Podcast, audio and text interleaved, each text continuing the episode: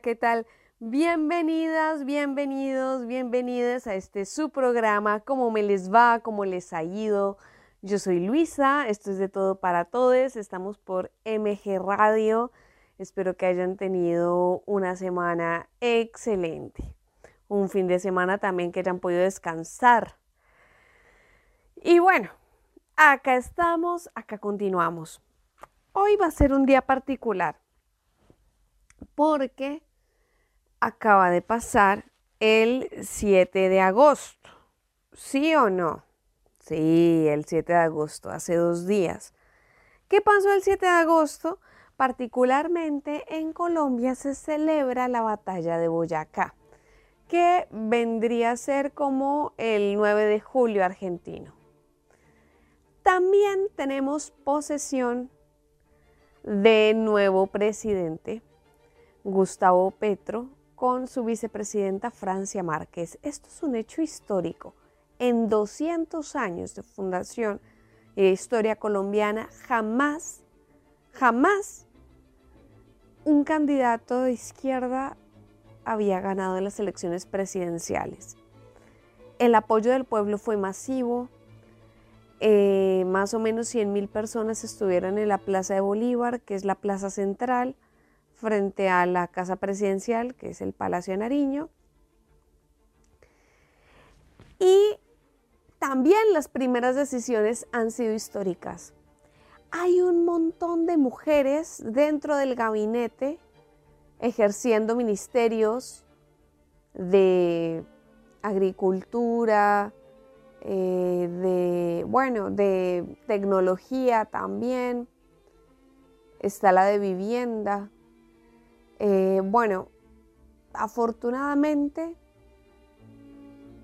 se le está dando lugar. Y bueno, ¿qué más que la vicepresidenta que ha tenido un trabajo incansable en la lucha de los derechos de las víctimas del conflicto armado y que le ha hecho una apuesta impresionante a un nuevo proyecto de sociedad para poder vivir en paz. Y esto me acuerda no de lo que ya habíamos anunciado el programa anterior. Y es la historia de Antígona y cómo las mujeres hemos tenido que recorrer un camino con muchas curvas a lo largo de las decisiones históricas y a lo largo de mm, como estas figuras de poder. No hay de ejercicio de poder. Yo les voy a contar el chisme de Antígona, porque también trae a cuento un dilema que ya ahora quizás no es tan visible, pero que sigue latente, latente, latente, latente, latente. Y es el tema de la lucha entre las costumbres y la ley. Tan, tan, tan, tan, tan, tan. Aquí viene Antígona.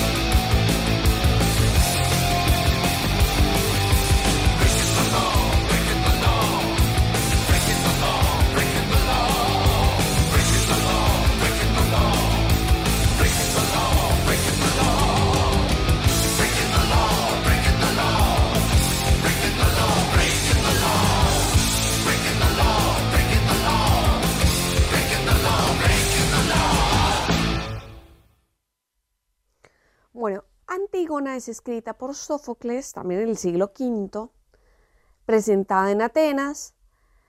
Eh, Sófocles es uno de los grandes trágicos, son tres grandes trágicos. Tenemos a Eurípides, Esquilo y a Sófocles. Sófocles hace una cosa que se llama el ciclo tebano. Y es, es las, sus tragedias son, haga de cuenta, una temporada de una serie. Así. Sí, tiene distintos relatos que podrían ser continuación uno del otro. Aunque exista, pues lógicamente, ¿no? Espacio entre uno y otro, pero pues para la antigüedad que todo era nuevo, eso era una cosa maravillosa y espectacular. De hecho, si uno lo piensa, sigue siendo maravilloso y espectacular. Por lo que los méritos de Sófocles son ¡fa! increíble. De los mitos de Sófocles, Freud se eh, apoyó para crear, crear no, o nombrar parte de los complejos, por ejemplo, el complejo de Edipo y el complejo de Electra. Nosotros hablamos el programa anterior de eh, la Orestíada, ¿no? Que también sería como una... Esa sería una miniserie de tres capítulos. Una cosa así terrible que uno se quiere cortar las venas. Ahora, este, este Sófocles tiene otra onda. Escribió también sobre Electra. Particularmente, ah, o sea, la, la tragedia se llama así, Electra. Y hace parte quizás de un relato un poco más grande. Vamos a resumir brevemente, ¿sí? Brevemente, como en la historia desde el comienzo. Hay una, están unos reyes en, en Tebas, ¿no? Lamedonte y Yocasta tienen un bebé. Llega el oráculo y les dice, este hijo que ustedes tienen va a matar a su padre y se va a casar con su madre. Entonces, claro, el tipo, el rey, muerto de miedo, dice, no, ¿cuál es? Que le pase. Yo no me voy a arriesgar, parce, yo no me voy a arriesgar. Además de que ya tenían el mito de la fundación de los dioses y bueno, vimos que los mismos dioses han matado a sus padres para poder heredar su poder. Entonces fue, lo dejó en el monte, papito, bendición en la frente. Unos dicen que le pasaron un fierro en medio de los pies para que no pudiera caminar ni moverse y se lo comieran los chulos, los, los pájaros. Cuestión que lo encontraron y lo llevaron a eh, Corinto, donde había unos reyes que no podían tener hijos. Esto es- hablamos, estamos hablando de que hay una distancia importante entre fechas, entre lo que pasó con Medea y este relato. ¿Sí?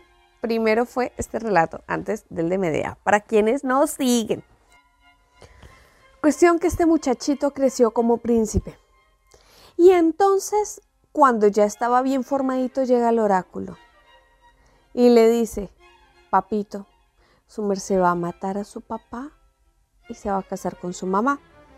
Y él con ese temor, temor, horror de semejante crimen, dice, no, yo me voy a ir de aquí antes de que esto me ocurra. Pero recordemos que estos eran los padres adoptivos, cosa que él no sabía. La cuestión es que él se va. Y en medio del camino se encuentra con un carro y hay un enfrentamiento ahí.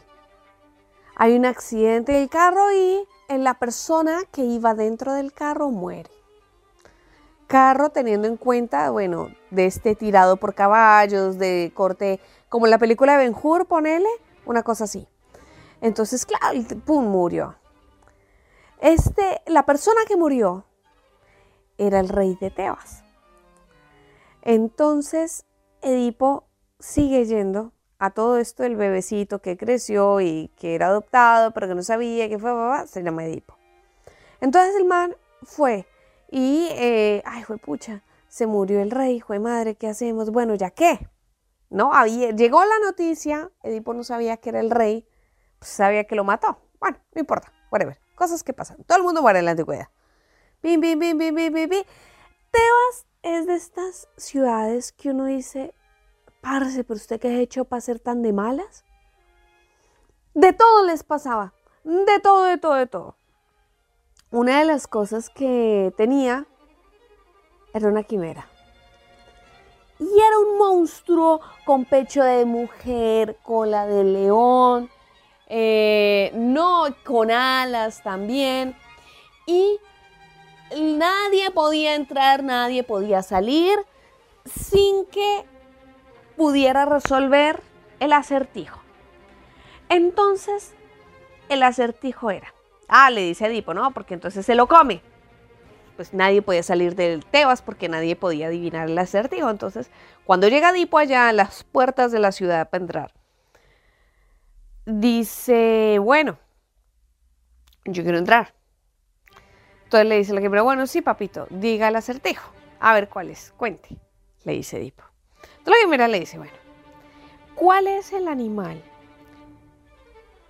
que en la mañana camina en cuatro, al mediodía camina en dos y por la tarde en tres patas? Entonces el Edipo la pensó. Ustedes piénsenla. ¿Qué animal camina con cuatro patas en la mañana, con dos pies al mediodía y con tres pies a la tarde?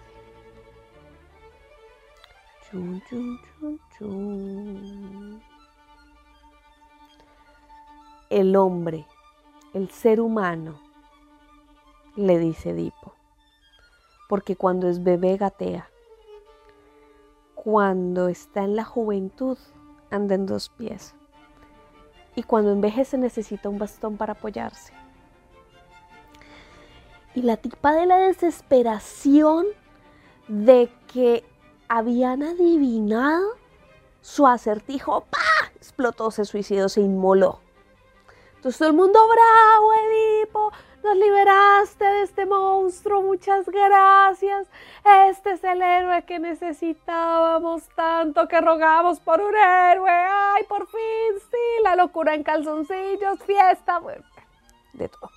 Entonces le dijeron, papito, vea, la reina quedó viuda. Usted que es el rey, acá todos lo amamos, todos, todos, todos y todas lo amamos. Bueno, recordemos que la mujer no tenía ni cinco de voto. Entonces perfectamente pudo haber sido un todos lo amamos, papito. Usted nos liberó de ese monstruo terrible. Cáese con la, cásese con la reina. Con eso así nos asegura prosperidad a la ciudad porque vamos a estar bien cuidados por un líder como usted. Pues parce, si a uno le ofrecen un reino, uno no va a decir que no. El Edipo, lógico, Yendo, no, llegando, pu, puru, pu, puru, pu, puru, pu. Así dijo el Edipo. Entonces, perdón. Claro, se casó con la reina Yocasta y tuvieron cuatro hermosos hijos. Pilas acá. Tenemos cuatro hermosos hijos. Eteocles, Polinices, son los dos chicos mayores. Y dos chicas, Antígona e Ismene. Entonces, bueno, ya después pasan los años, los muchachos crecen, se forman, son ya hombrecitos, pin, pin, todo feliz, toda la locura en calzoncillos. Hasta que el oráculo llega y se revela la verdad de las verdades. Que el Edipo es el hijo de Yocasta. Y que estos cuatro chiquitos, que ya no son chiquitos, ya eran adultos, y adultas, va, adultas no adolescentes, pues eran el producto de un incesto ni el tenaz. La tipa le dio tanta cosa a la pobre Yocasta que con el ceñidor se ahorcó.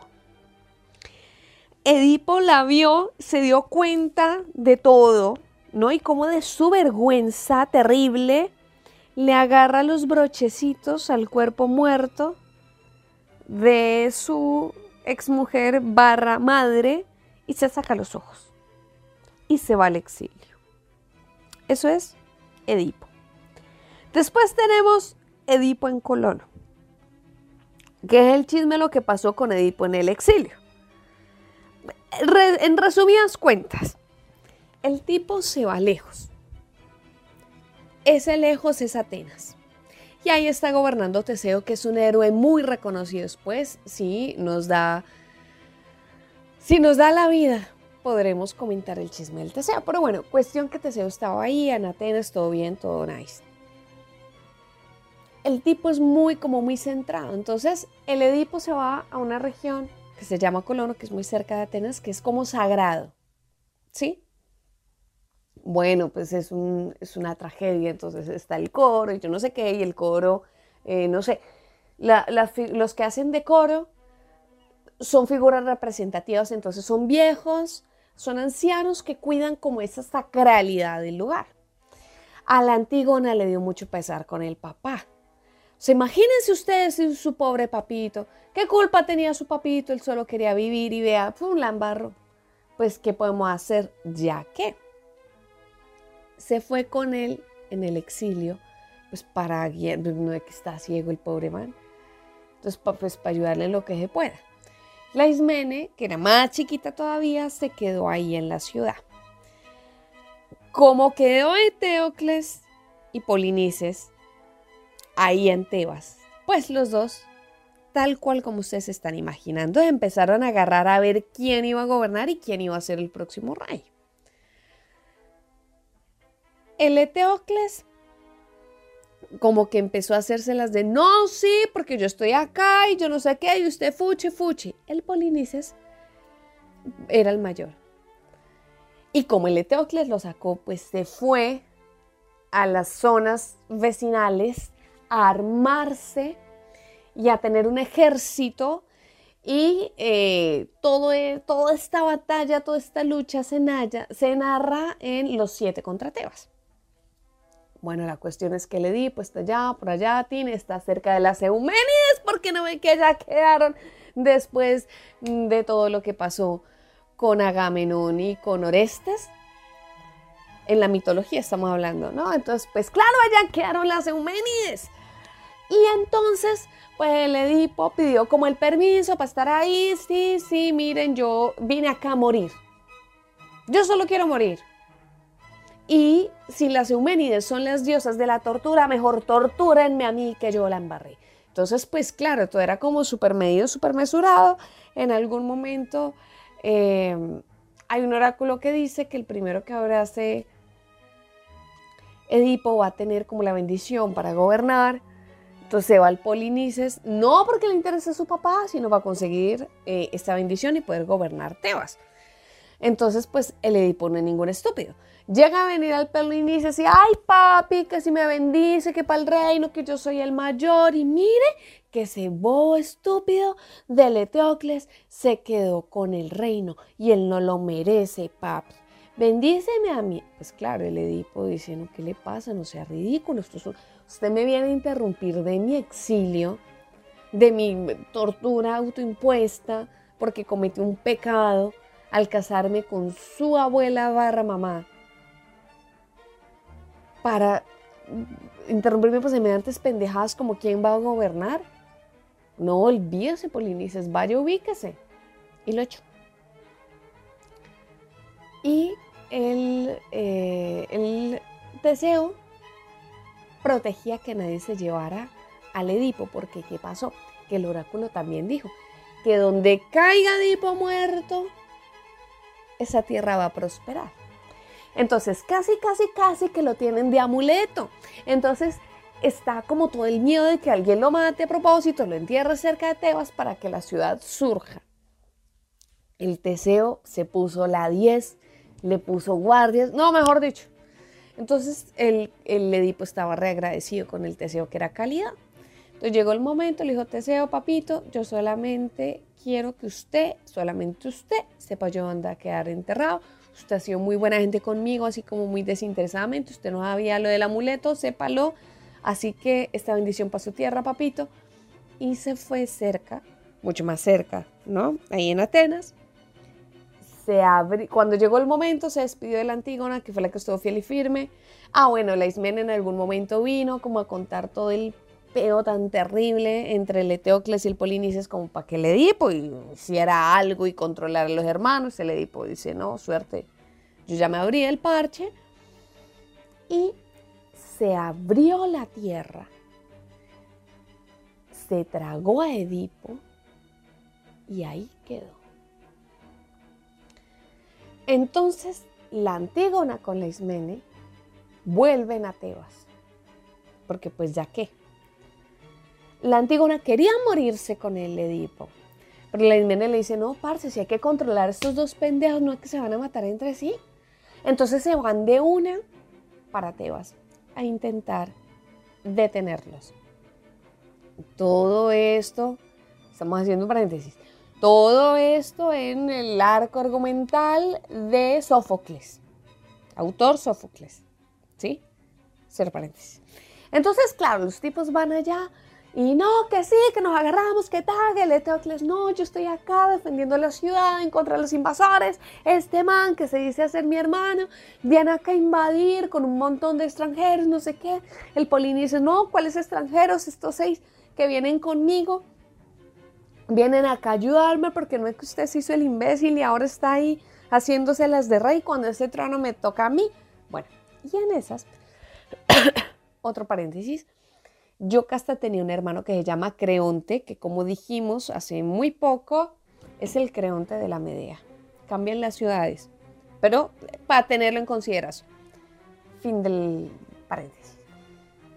En un momento dado, se matan entre sí. Los dos. Eteocles mata a Polinices y Polinices antes de morir mata a Teocles. Y se mueren los dos. Y aquí Ah, bueno, entonces el trono lo toma Creonte, porque es el único que queda. Y aquí arranca la tragedia. Antígona. Entonces,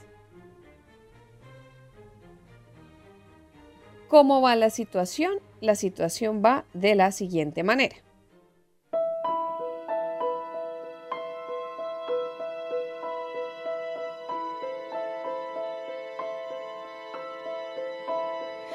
home.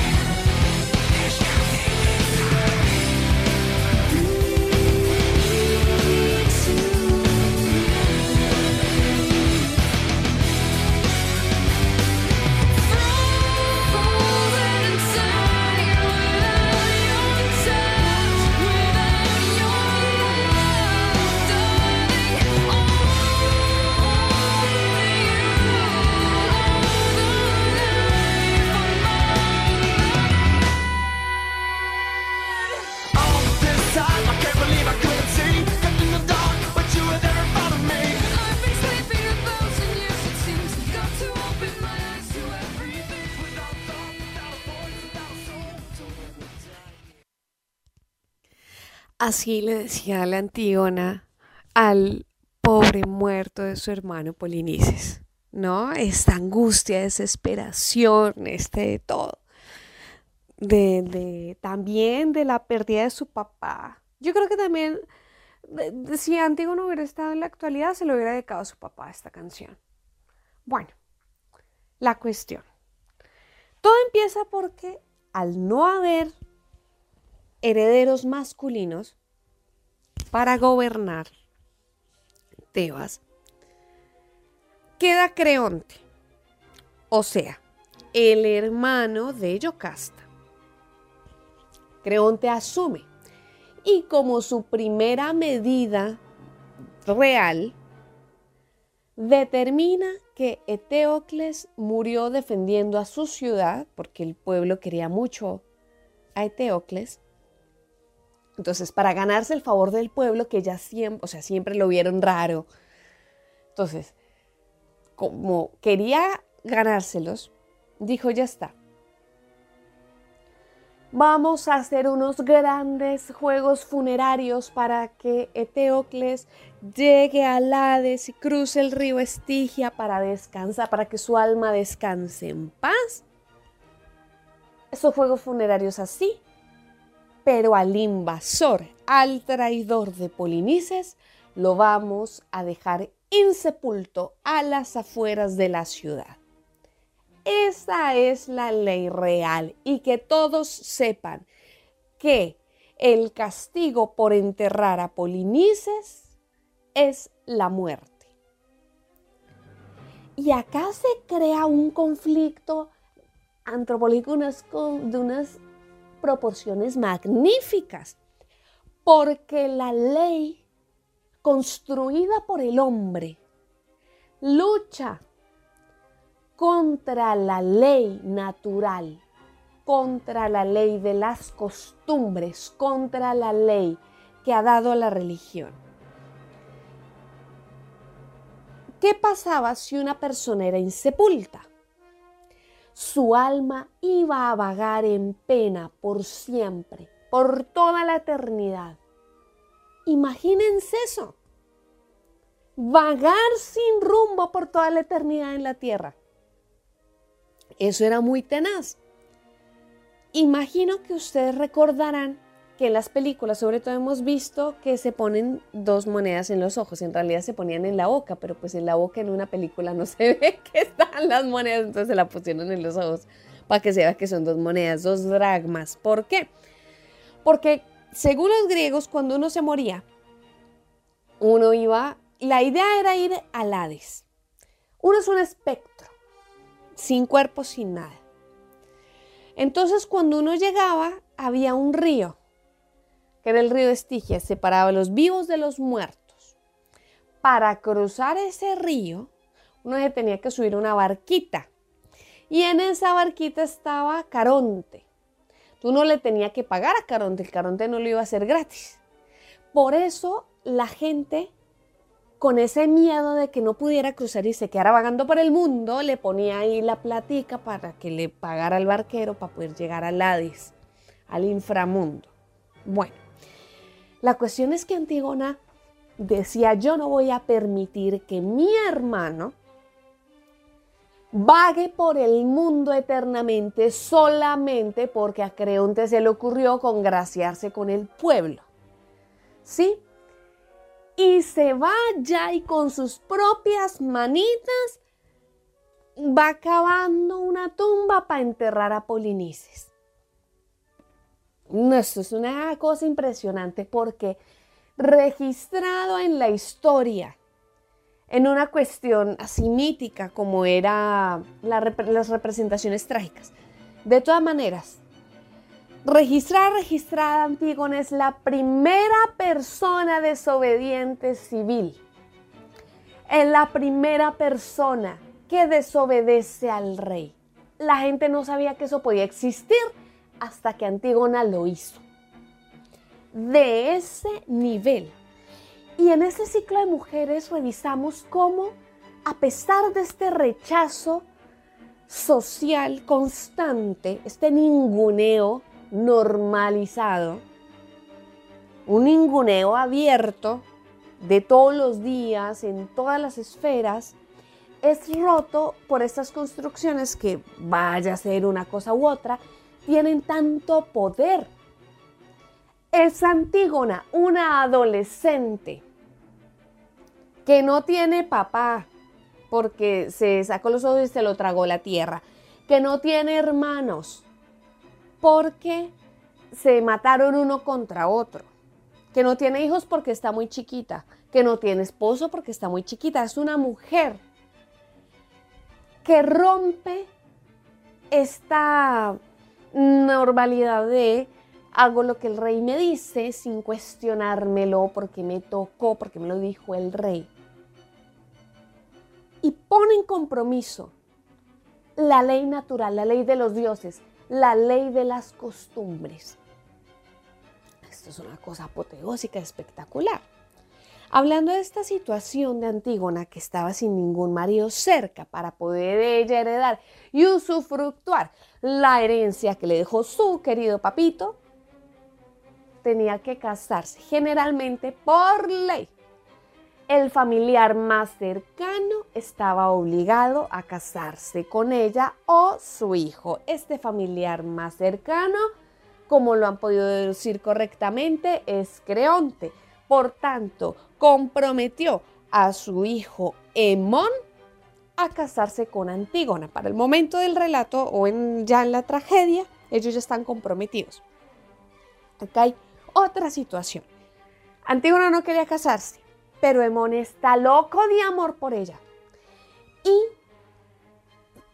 según los griegos, es la desmesura lo que genera las desgracias. Papito, si usted está enamorado, loco por ella, algo malo le va a pasar. Póngale la firma. O sea, eso ya está sellado y todo. ¿Qué pasó? Entonces, se fue allá Antígona, el tipo, el creonte dice, bueno, lo vamos a dejar insepulto a las afueras de la ciudad porque una persona indigna el Polinices, voy a poner un centinela pin que cuide que nadie lo entierre. Entre esa orden, la Antígona fue, ya lo enterró. Cuando va y lo entierra, le llega la Ismene, la hermana menor, y le dice, Antígona, ¿usted qué está haciendo? La van a matar, yo me voy a quedar sin hermana, ¿y ahora qué vamos a hacer? ¿Cómo se le ocurre? Nadie desobedece al rey, el castigo es la muerte. La Antígona dice, y es que usted cree que yo estoy acá porque me van a matar o no me van a matar, no sea ridícula. No se puede desobedecer a los dioses. Y los dioses fueron quienes nos dijeron que esta es la forma de hacer las cosas y yo no voy a permitir que Polinices ande por ahí vagando como un alma en pena. Olvídese. Ayúdeme más bien porque es su hermano también. Entonces la Ismene dice, ay no, qué vergüenza, no, yo no lo puedo hacer. Bueno, si no me va a ayudar, no estorbe, mamita, chite. Pum, pum, pum, después fue y lo enterró. Entonces le llegan con el chisme, porque el centinela va, uy, no, lo enterraron, entonces va donde el creonte, no, que entraron a Polinices. Usted me trae aquí, dice el creonte, me trae ya esa persona o lo mato yo a usted aquí. Escoja, papito.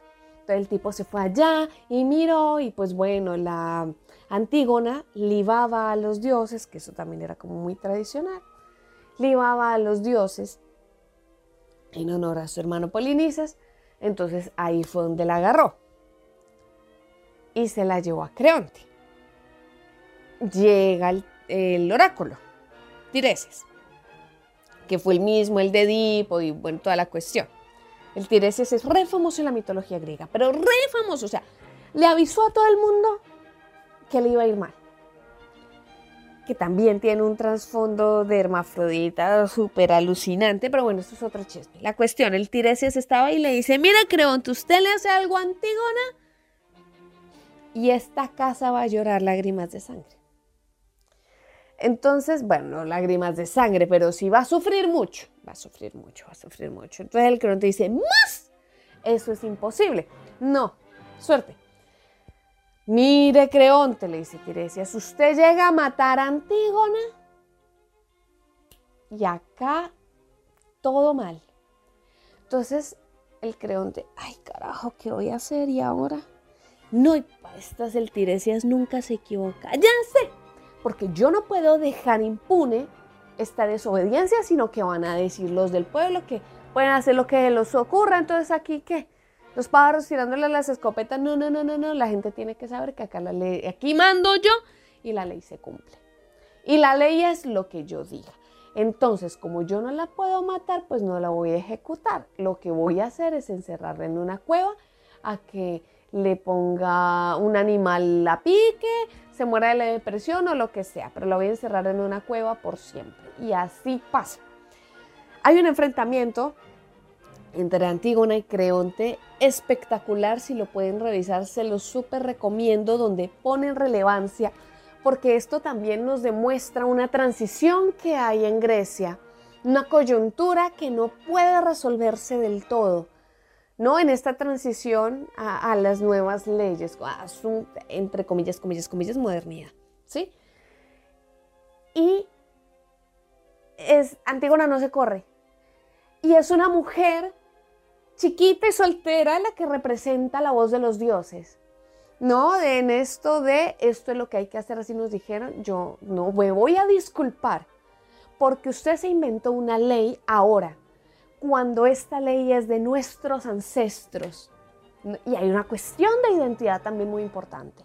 La figura de Antígona ha sido muy, muy, muy estudiada por desobediente civil, por representar a las costumbres, ¿no? A esta facción mucho más antigua y que quizás todos tenemos también, todos tenemos un poco de esto, de, avanzar con mucha cautela sobre estos nuevos tiempos que se nos avecinan porque tenemos instalado en la cabeza una serie de costumbres que para nosotros es ley y es sagrado. ¿Sí? Y quizás concordamos o no concordamos no solamente con leyes, con formas de la cotidianidad. Y estamos en esta coyuntura de qué hacer. Los espectadores estaban así. ¿Y aquí qué hacemos? Si ambos tienen razón, ¿qué hacemos aquí? Y esta representación es muy fuerte. La Antígona no se corre, el Creonte no se corre, entonces el Creonte se la lleva para la cueva. Cuando sale Antígona, pues ahí sí se pone a chillar, no hay que la pobrecita es chiquita igual. Y aunque uno fuera grande, si, aún, si uno sabe que uno se va a morir encerrado en una cueva, algún día se va a morir. Lo van, o sea, porque yo eh, Creonte para no ser el, como el propio de... Bueno, aquí varía. Sí, una gente dice que le daba de comer como una ración diaria, que la pique un bicho, lo que sea, se muere. Y otros que no, que muera de inanición. Pero sí que él no le va a poner un solo dedo encima y sus guardias no le van a poner un solo dedo encima. Entonces,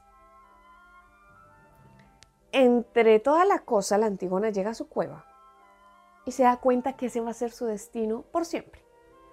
La cueva. Ella no se arrepiente lo que hizo. Pero pues tampoco es que sea muy nice estar uno en una cueva por siempre. Menos por actuar como uno cree que es correcto. O con la seguridad que uno hizo lo que estaba bien. ¿Sí? El otro cagó en las patas porque de todas maneras lo que él dice es ley. Y si una se reveló, o sea, como que de dónde y de cuándo acá la gente puede decir que no, la ley. Tampoco podía ser mucho revuelo porque era un tema delicado, sí, o sea, va a matar la pobre, los 21 que quedaron, los va a matar, pues no, no, no, o sea, no. el imaginario de Antígona nos persigue 2500 años después.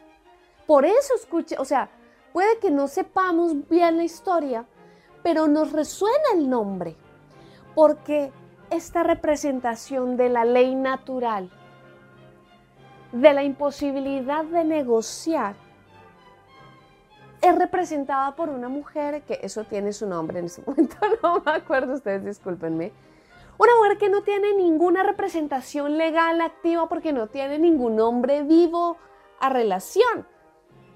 Imagínense. O sea, por un lado tenemos una extranjera, por otro lado tenemos una abandonada, ni siquiera abandonada, porque no fue repudiada, sino una, una mujer sola, una mujer que no tiene representación ni vida activa civil, porque no hay quien firme por ella, no puede heredar, no puede firmar, no puede nada, nada, nada, no puede comprar, no puede vender, no puede disponer de sus bienes, porque no tiene ningún nexo masculino. Es la que hace pervivir esta, esta idea de que la ley de los dioses no puede quebrantarse, no se puede cometer sacrilegio. Y aún cuando hay otra ley que se le superpone, esta ley es moderna y por moderna es ilegítima. Por tanto, cualquier consecuencia que devenga de ahí es preferible a la consecuencia de los dioses, porque la religión y las costumbres, sobre todo, son más importantes que el invento moderno de las legislaciones. Y con este panorama magnífico, impresionante y poderoso, nos despedimos. Les quiero agradecer un montón por acompañarme y nos vemos en nuestro próximo programa. Les, mando un beso enorme.